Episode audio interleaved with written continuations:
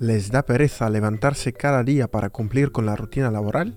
Ya hace años que no sienten satisfacción por sus logros en el trabajo.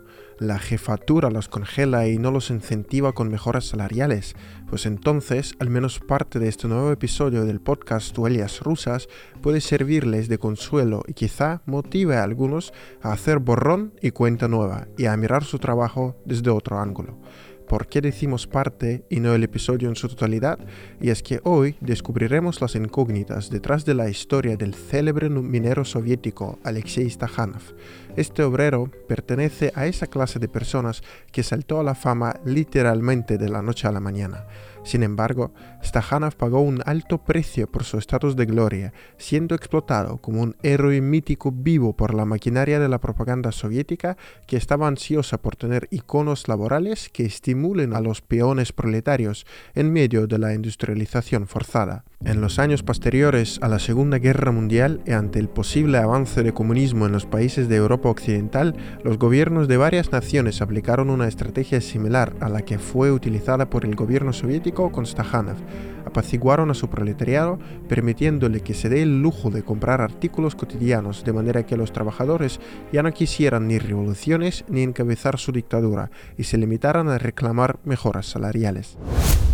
Si siguiéramos la tendencia actual según la cual los contenidos breves y sencillos prevalecen cada vez más en los espacios virtuales, podríamos resumir la vida de Stakhanov en unas cuantas frases. Así, la historia es la siguiente. En la noche del 30 al 31 de agosto de 1935, nuestro protagonista logró extraer unas 14 veces más la media de carbón establecida por norma, que era de 7 toneladas por turno. ¿Qué pasó luego? Pues como ya les dijimos, las autoridades soviéticas no podían no aprovechar de su hazaña en un momento en el que había ciertos problemas con la moral de los trabajadores, mientras que el país necesitaba alcanzar las metas de su segundo plan quinquenal. La vida de Stakhanov cambió radicalmente, se mudó a Moscú, accedió al mundo de los lujos soviéticos y era una especie de favorito del mismísimo Joseph Stalin, que le perdonaba mucho. Sin embargo, con la fama, Stakhanov cedió compulsivamente al alcohol, desperdiciando poco a poco todo lo que había ganado con tanto esfuerzo. Finalmente, terminó siendo expulsado de Moscú por el sucesor de Stalin, Nikita Khrushchev,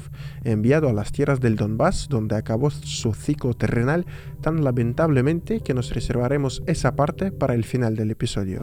Para entender la historia que hay detrás de Stakhanov y el stakanovismo, movimiento obrero que pregonaba el aumento de la actividad laboral por iniciativa de los propios trabajadores, necesitamos descubrir con unas pinceladas la situación económico-social en la que se hallaba la URSS antes de que fuera engullida por la fiebre del estajanovismo. La Primera Guerra Mundial, dos revoluciones en 1917, miles de litros de sangre fraterna derramados durante la Guerra Civil y el primer experimento en el mundo para construir una economía comunista Obviamente, esas montañas rusas hicieron que la economía del país, que seamos honestos, desgraciadamente nunca ha sido el fuerte de Rusia para exhibir su poder blando, se encontrara en ruinas. Otro problema era que la mayoría de la población seguía currando en los campos, cultivando semillas y recogiendo las cosechas.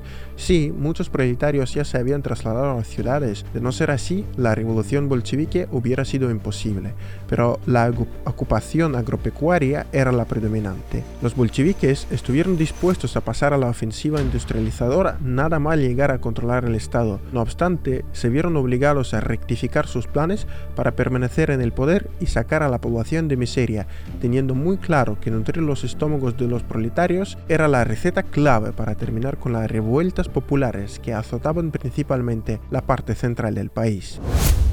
Frente a este panorama, el gobierno soviético tuvo que poner en pausa sus planos industrializadores y adoptar la nueva política económica, o NEP, que en palabras de Lenin era capitalismo del Estado y reemplazaba el comunismo de guerra implementado durante la guerra civil. Básicamente, bajo la NEP, el aparato estatal extraía menos grano excedente del campesinado, que ahora sí tenía la oportunidad de comercializarlo.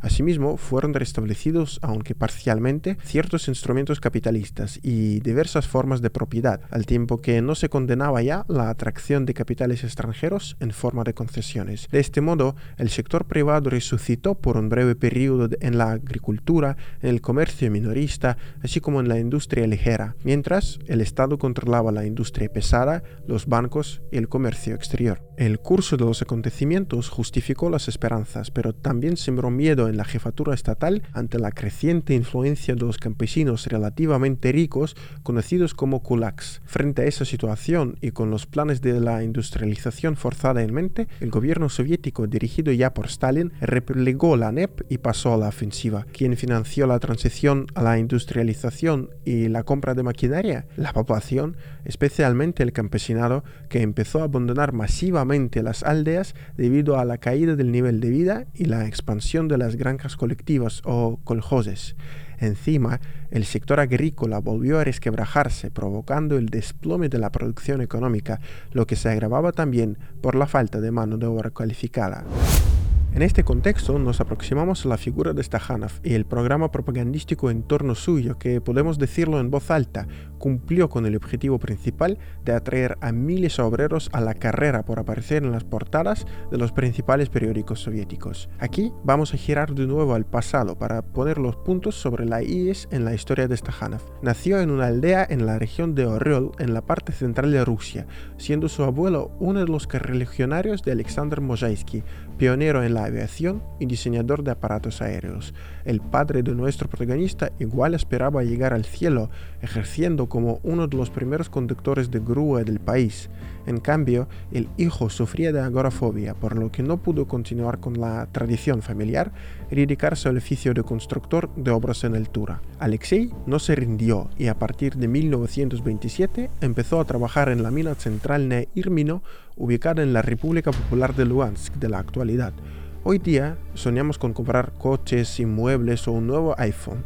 El sueño de Stajanov era acumular suficiente pasta como para adquirir un caballo. Con el fin de conseguir su meta, no escatimaba fuerzas, pasando por toda clase de calamidades en puestos subalternos. Finalmente, lo ascendieron a picador en uno de los tajos de la mina, oficio que no es para débiles. Alexei dominó rápidamente el martillo, rompiendo el macizo y superando constantemente en una vez o y media la norma o más. Cuando la mina recibió dos nuevos martillos neumáticos, la jefatura no dudó en entregarle uno de ellos a nuestro minero, pues sabían que no los dejaría colgados.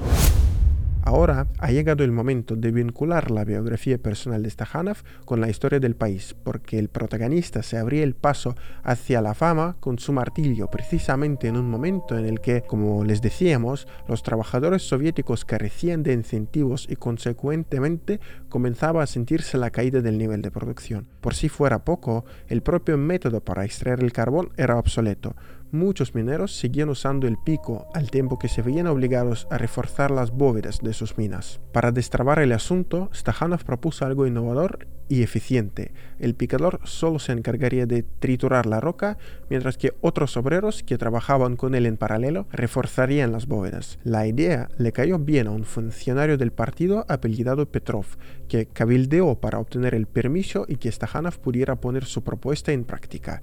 Petrov mismo eligió una zona rica en carbón, asignó a cuatro ayudantes a Stajanov e incluso llamó a un reportero local para eternizar la hazaña. No esperaban que el récord fuera establecido desde el primer intento.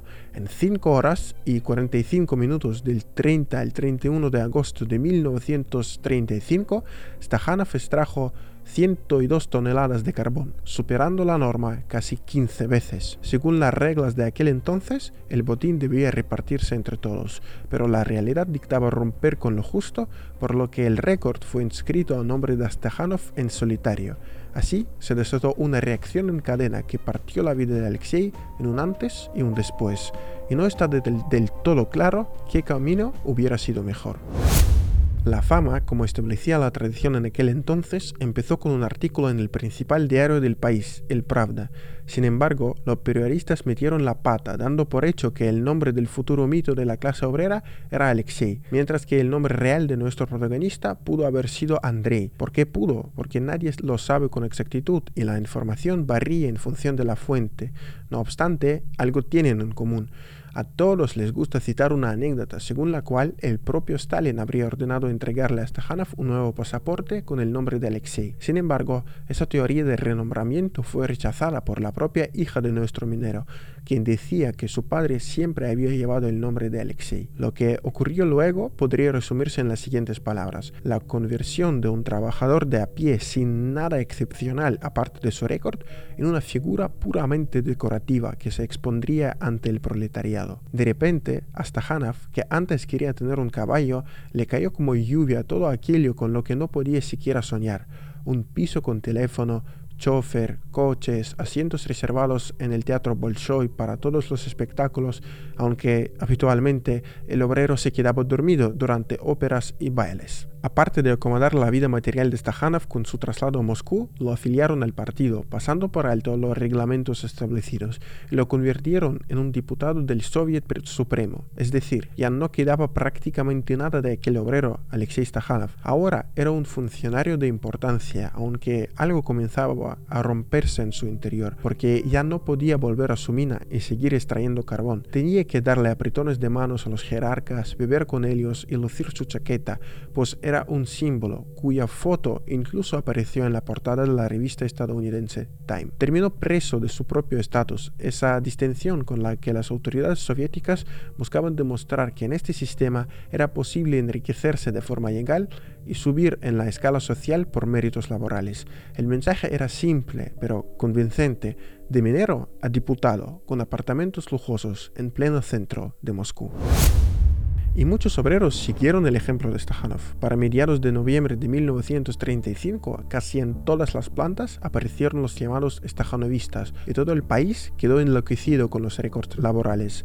Entre otros, se destacan los casos de Alexander Busigin, herrero de la fábrica de automóviles de Gorky, que hizo 1.150 cigüeñales durante su turno en vez de 675, mientras el maquinista Piotr Krivanos logró conducir trenes de mercancías pesadas al doble de velocidad. En fin, ejemplos de este tipo hay de sobra, pero el estajanovismo, como cualquier otro movimiento, tuvo su lado opuesto.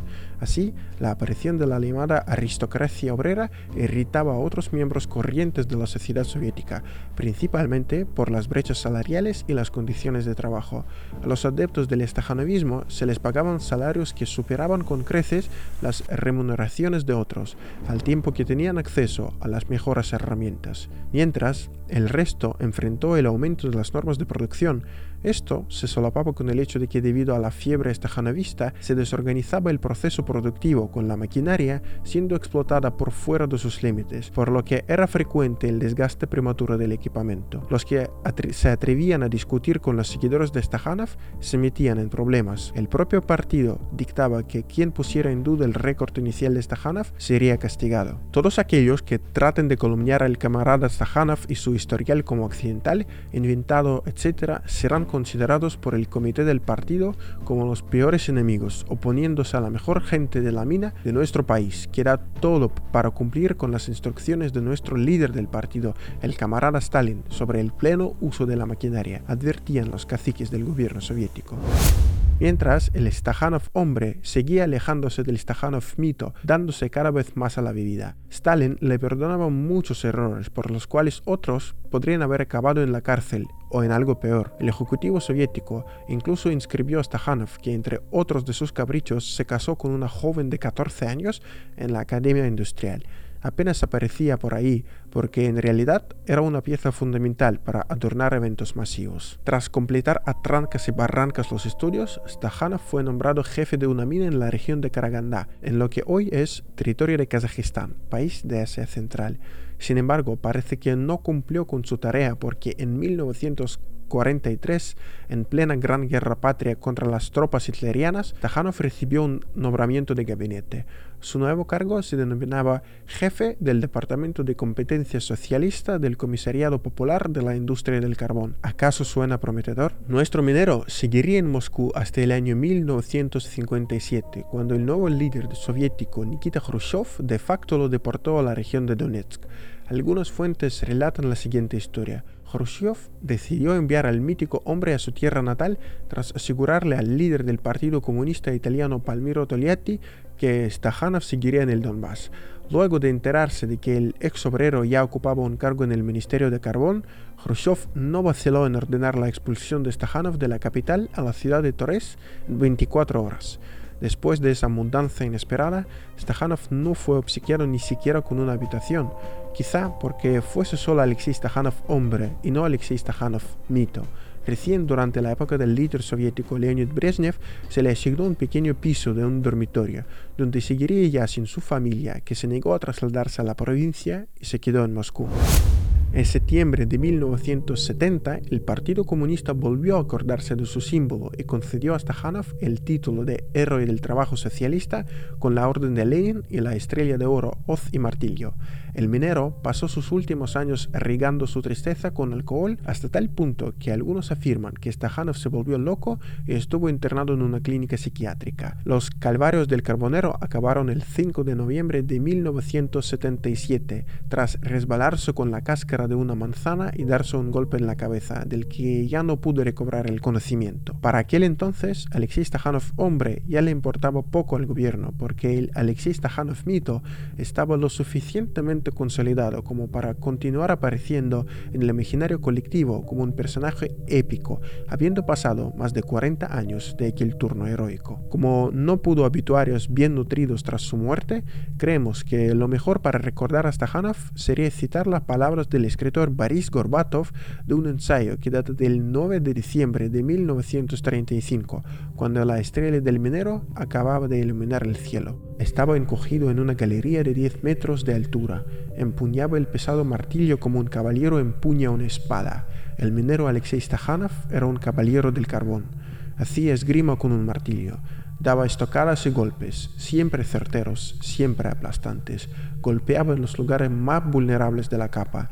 Los maestros admiraban su noble arte de cortar. Se leía en la nota.